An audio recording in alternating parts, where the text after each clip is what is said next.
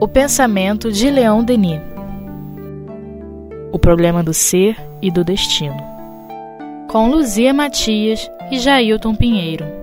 Olá, meus amigos, estamos aqui mais uma vez para dar continuidade ao estudo do livro O Problema do Ser e do Destino de Leon Denis, ainda na primeira parte, no capítulo 7, Manifestações depois da morte.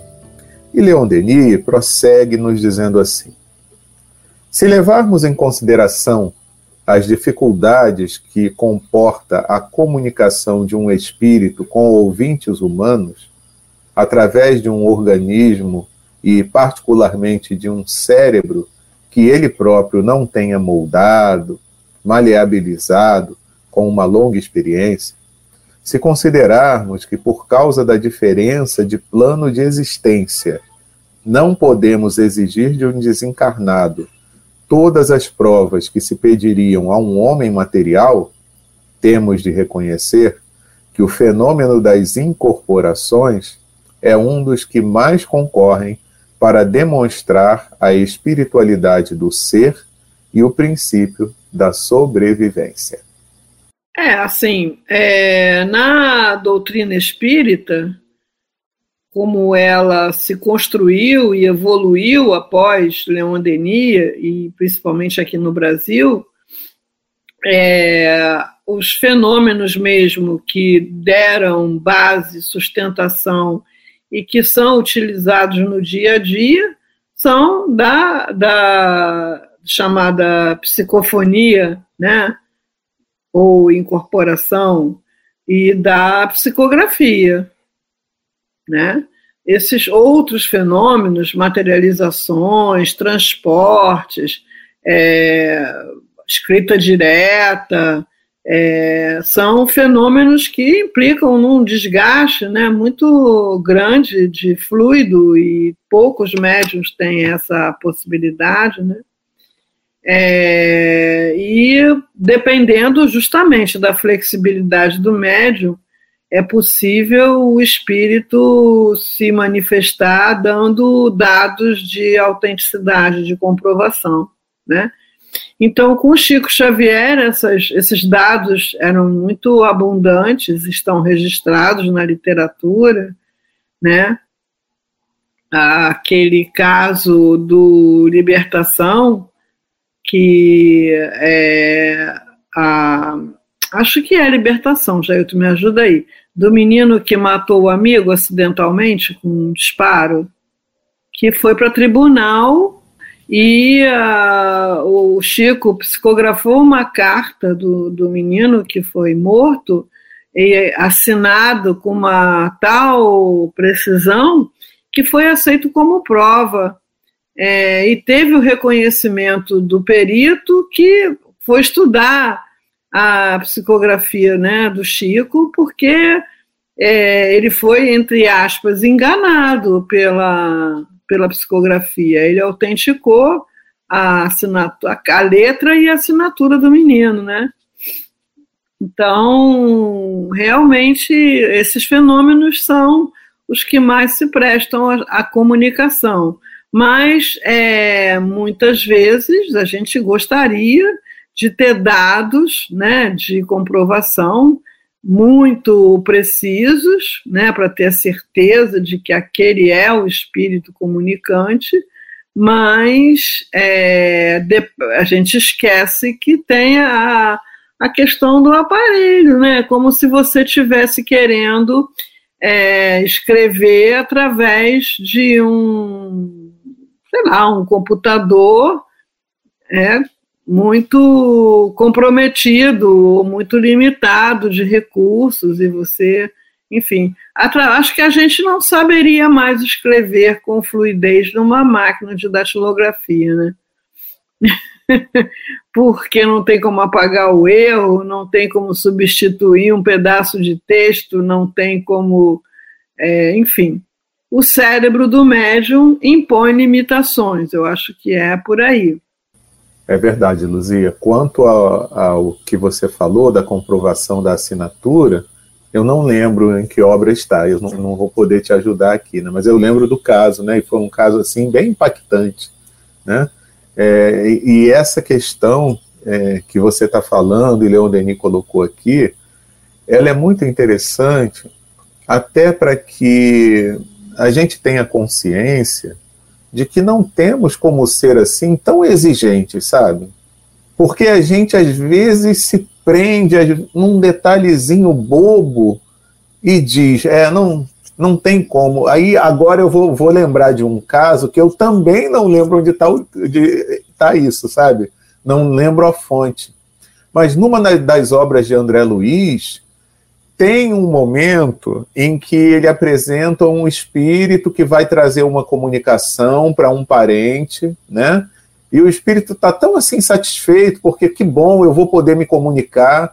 E ele passa aquela comunicação de uma forma amorosa, e no final, o parente que está encarnado, quando recebe aquilo, simplesmente diz: Ah, não tem como ser o fulano, olha só, olha como ele escreveu, olha como ele se se expressou aqui, não, não deve ser ele, não deve ser. Então, olha só, né?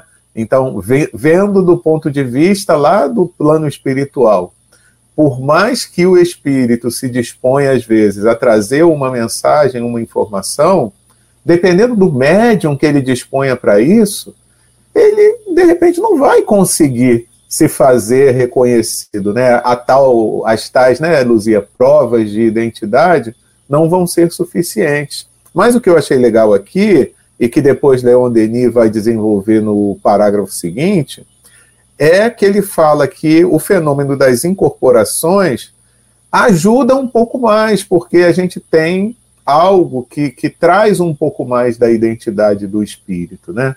Eu me lembrei aqui de um dadozinho né, que o Altivo me contou, que o doutor Herman uh, disse para ele começar a entrar em farmácia e ficar lendo o nome de remédio, né, para que ele tivesse mais facilidade de passar o receituário, porque o Altivo era contador, não tinha zero informação sobre isso, né? É, enfim, essa questão do, do cérebro do médium, que é o, a mídia, né? É a mídia do, do fenômeno, né? Exatamente, é o repositório temporário aonde o espírito vai buscar as informações né, para facilitar, né? Senão é aquilo que Kardec, é, que os espíritos responderam a Kardec, né?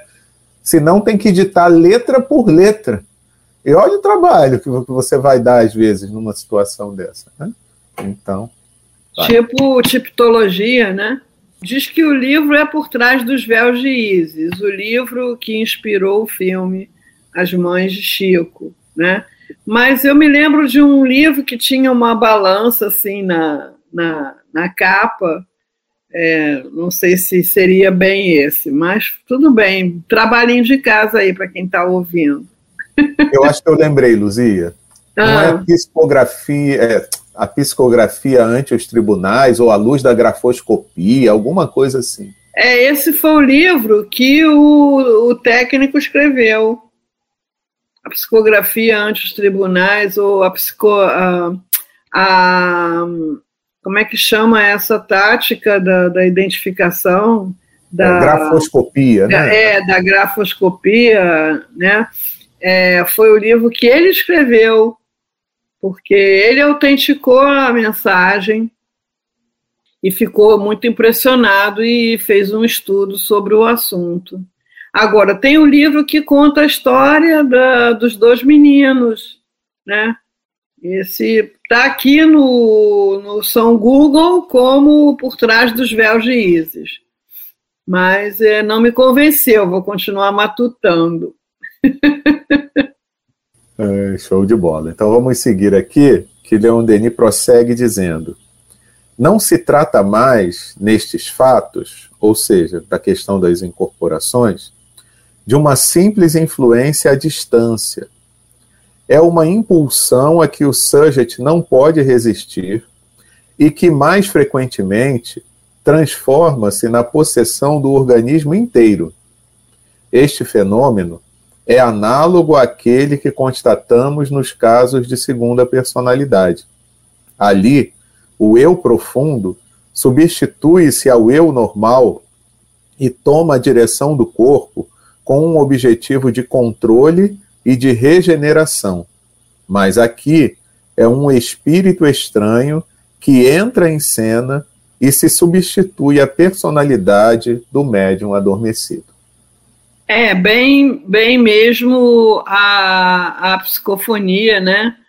A incorporação, mais a incorporação mesmo que acontece para nós hoje em dia nas reuniões de desobsessão.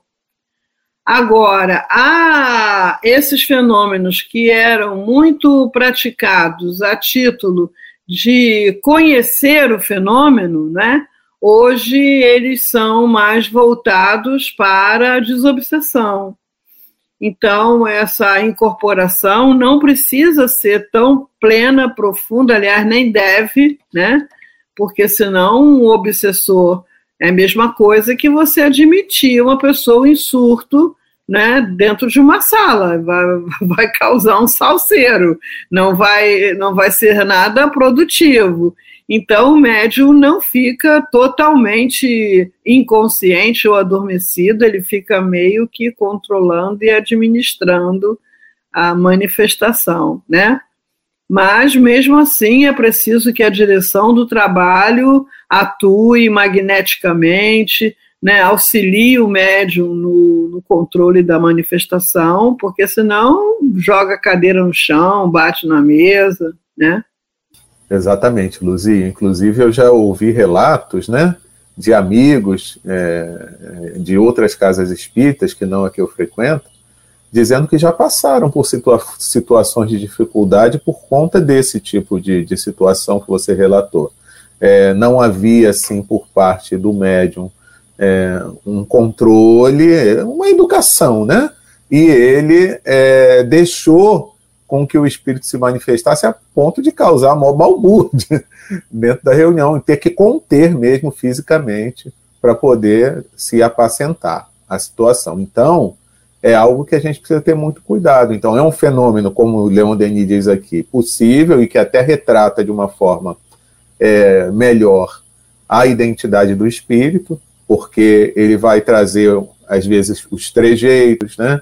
A, a, a, forma, às vezes até a modificação na voz, enfim, aquele, aquela, aquela coisa toda. Então, mas como você falou, não significa dizer que vai expulsar o dono do corpo, né? é, o dono do corpo tem que ficar ali garantindo a ordem na casa, né? Então, isso é importante, é importante a gente ter isso em consideração.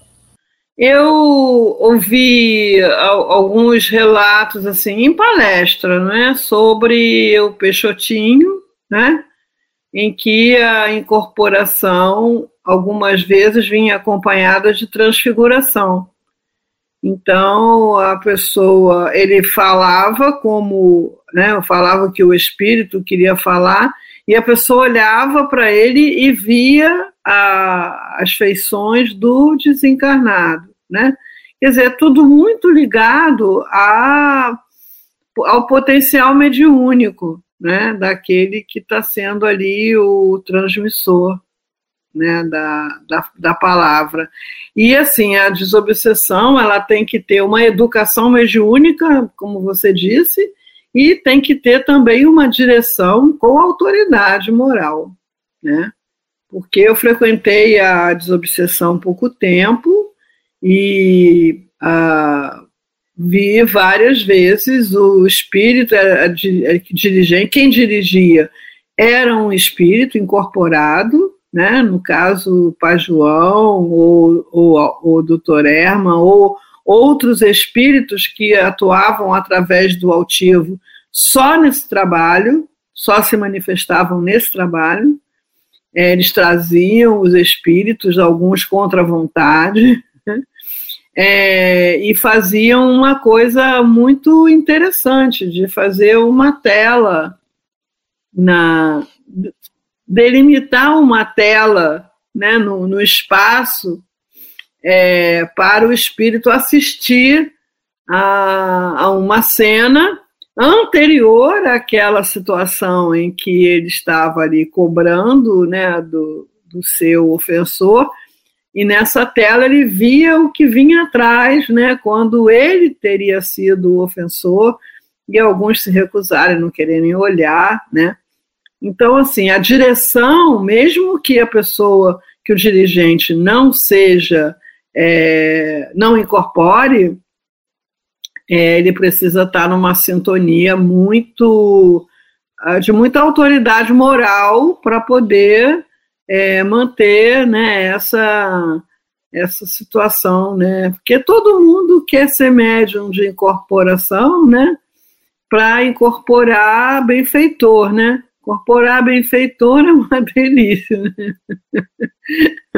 Agora, incorporar espíritos que estão vivenciando situações muito angustiosas, muito complicadas e com muita raiva ou com muita dor e administrar essas manifestações é, é um trabalho que exige um treinamento, né? Enfim, a, quem não gostaria, não é, de receber uma mensagem de um ente querido desencarnado dando provas incontestáveis da sua autenticidade. Quem não gostaria, né? Mas a gente também gostaria, sei lá, de visitar Júpiter, mas não pode. né? Não existem os meios. Né? Não existem os meios.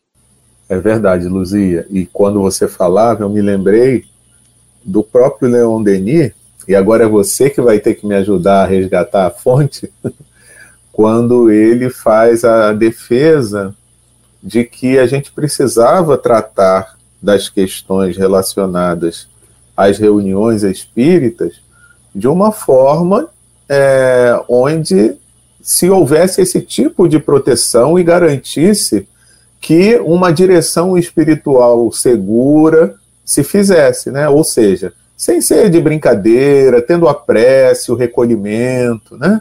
Porque senão a coisa poderia dar problema.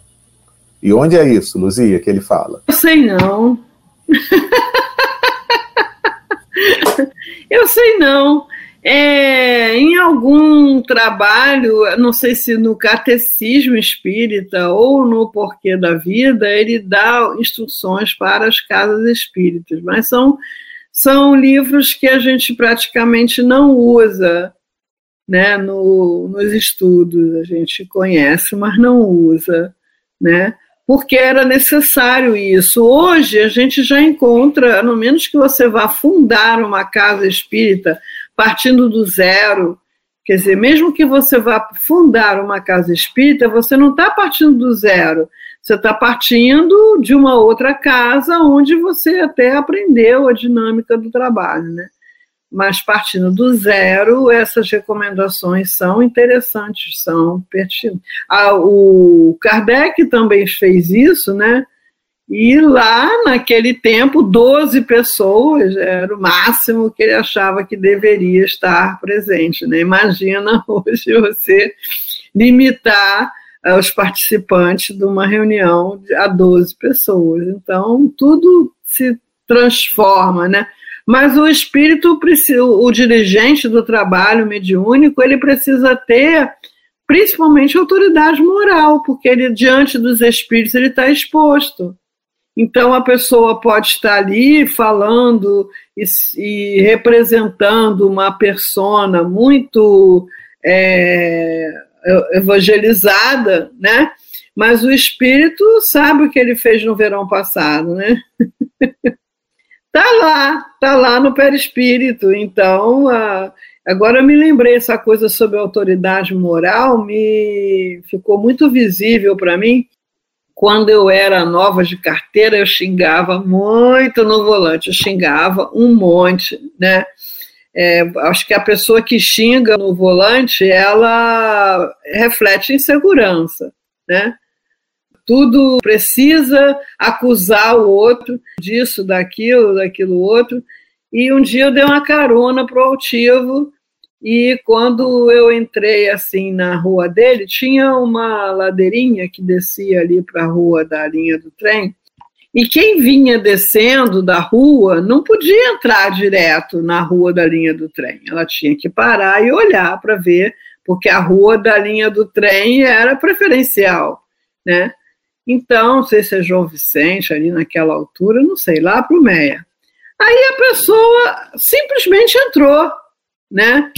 E eu tive que, obviamente, né, frear e não consegui dizer um palavrão, porque o altivo estava do lado. Ele nunca me disse para não dizer palavrão na frente dele, ele nunca me disse que tinha nenhum problema com palavrão, ele tenho certeza que não me criticaria, mas não saiu. Né?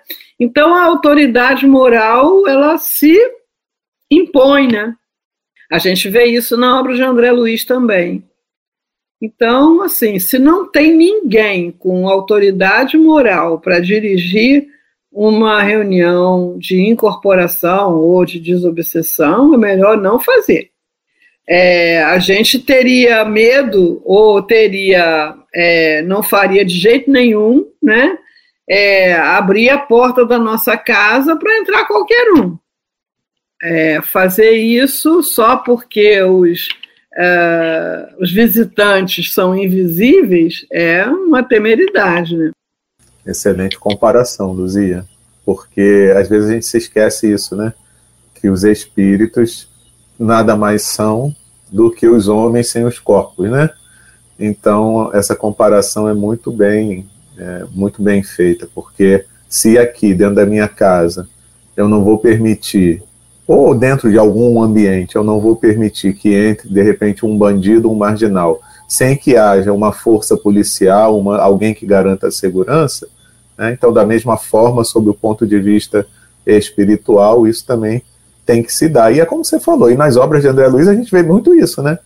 O próprio, a própria colônia Nosso Lar é protegida, né? tem todos ali aqueles recursos de, de proteção. Então é, é bem interessante que a gente leve isso em consideração e que não podemos tratar desse tipo de assunto de forma jocosa, brincadeira, pura e simplesmente. O Mauro Perti, né, falando alguma coisa nesse assunto, né, ele, ele falou assim para a gente, ó, oh, pessoal, tem espírito malzinho, viu? tem espírito malzinho.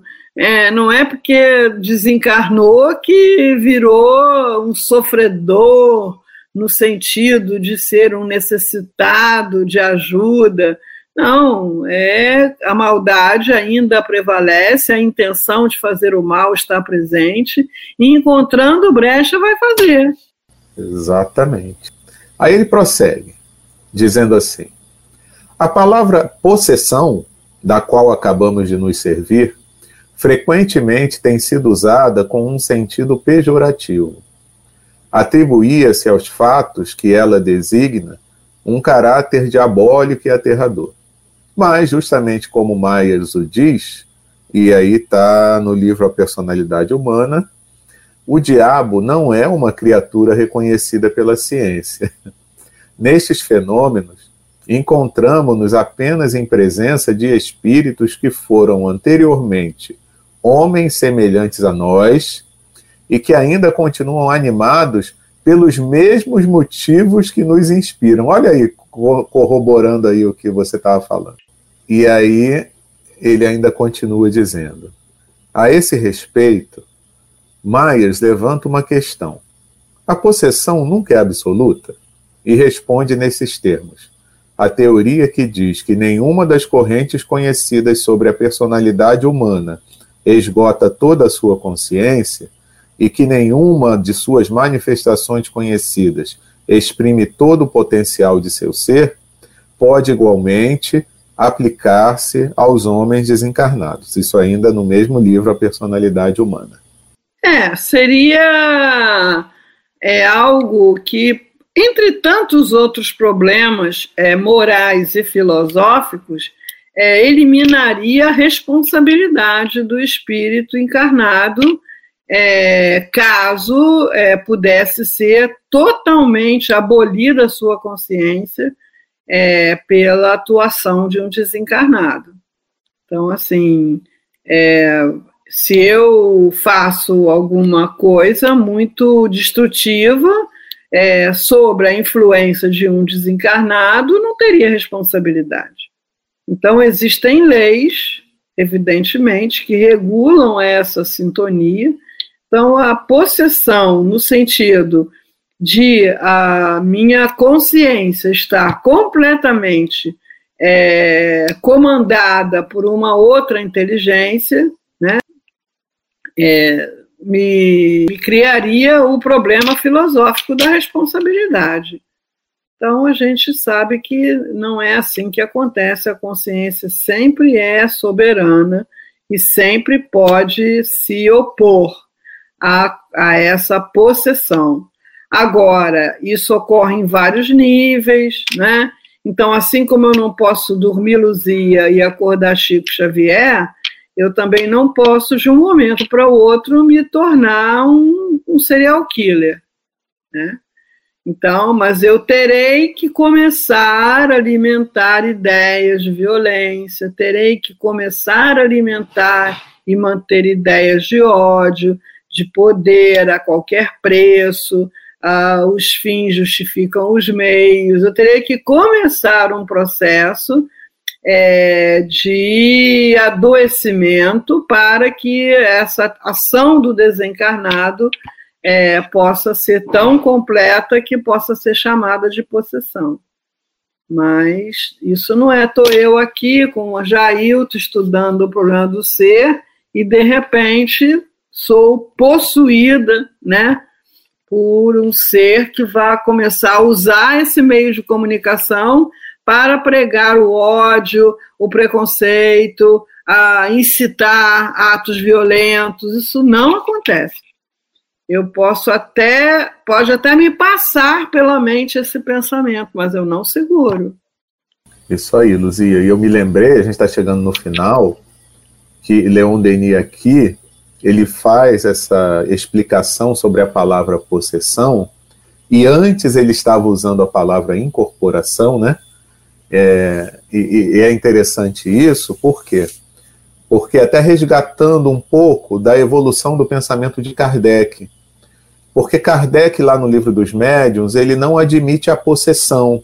Ele prefere até usar o termo subjugação. Mas depois, ao longo do tempo, e aí tem uma revista espírita que eu já não vou lembrar de qual ano foi, que ele começa a admitir a possessão sim, é, dessa forma como Leon Denis está trazendo a explicação, como incorporação. Só que Kardec não usa o termo incorporação. A palavra incorporação surgiu depois. Aí, tanto que lá na Gênese, é, aí Kardec, é, eu até busquei aqui a referência, agora sim, Luzia, eu tenho a referência. no capítulo 14, ele tem um, o item final desse capítulo 14, que é o capítulo que é intitulado Os Fluidos. No final, ele tem uma, um item que ele chama de obsessões e possessões. E aí ele descreve o que ele entende por possessão. Então eu recomendo que o pessoal leia, porque tem tudo a ver com o que hoje nós chamamos de incorporação, né? Aí Leon Denis aqui quando fala que a possessão traz um caráter de, é, de ser um espírito mau, né? É, aí Kardec diz, e eu vou ler só rapidinho no item 48, que ele fala, olha, na obsessão há sempre um espírito malfeitor, que é o entendimento mesmo que a gente tem, né? Obsessão sempre é um espírito ruim, animado de, de propósitos inferiores. Né? É, na possessão, pode tratar-se de um espírito bom, que queira falar, e que, para causar maior impressão nos ouvintes, toma, e ele coloca esse toma em itálico, né? Toma do corpo de um encarnado que voluntariamente lhe empresta, como emprestaria seu fato a outro encarnado. Isso se verifica sem qualquer perturbação ou incômodo durante o tempo em que o espírito encarnado se acha em liberdade, como no estado de emancipação, conservando-se este último ao lado do seu substituto para ouvi-lo. E aí ele vai é, é, destrinchar isso aqui, falando que quando o espírito possessor é um espírito mau, aí já requer maiores cuidados, né? Então a gente vê claramente que Kardec já usava dessa forma de entender que poderia sim, mas temporariamente, haver uma substituição só para que o espírito pudesse se expressar de uma forma melhor. Mas é o que hoje a gente usa com o termo, como termo incorporação, né? Então eu acho legal que o pessoal recorra à Gênese para ver o que Kardec já pensava sobre esse assunto e que Leon Denis depois vem tratar. Porque em muitos momentos a gente vê Leon Denis usar o termo incorporação, mas em outros ele usa o termo possessão, mas como sinônimo também, né? É, a, os espíritos têm uma hora lá, não sei em qual livro, que eles assim, vê se vocês se entendem sobre esse negócio de palavras, porque senão fica muito difícil, né? É, mas eu estava aqui me lembrando, por exemplo, da psiquiatria, é, que quando eu estudei psiquiatria, as pessoas que tinham essas variações de humor é, extremas, né? entre é, depressão a ponto de ficarem completamente indiferentes a tudo, paradas num lugar, é, e outros momentos de exaltação, isso se chamava de esquizofrenia, psicose maníaco-depressiva, né? Aí depois virou é, transtorno maníaco-depressivo, depois virou transtorno bipolar, então, assim, a, o estudo ele vai fazendo com que a gente entenda melhor as coisas e aí comece a criticar o termo que é empregado para descrever na busca de um termo mais adequado, né? Então, hoje, é, o bipolar não é considerado um esquizofrênico, ele tem um transtorno, né? Então, essa coisa de palavra, realmente, o que, que é o suco, o que, que é o importante? É que a gente está em comunicação com o mundo espiritual, que os espíritos podem se manifestar através dos médiums, é, para o bem ou para o mal, em diferentes graus de uh, fidelidade, dependendo muito da flexibilidade do médium. Me lembrei agora né, que é, é, o doutor Bezerra se manifestou através de Divaldo em algum congresso, né, inclusive com uma transfiguração. Né? Então, é, o importante é a gente saber que isso existe, que isso é real e que o melhor proveito que a gente pode tirar disso é, cuidando dos nossos valores éticos a fim de melhorar as nossas sintonias, né? Com certeza, minha amiga, falou tudo nessa conclusão. Então, meus amigos, hoje a gente fica por aqui. Na próxima semana, a gente retoma então o estudo do livro O Problema do Ser e do Destino, de Leon Denis, nesse capítulo, né? Se Deus quiser, na próxima semana a gente está finalizando. É o capítulo 7 da primeira parte manifestações depois da morte. Um grande abraço aí para todo mundo e até lá.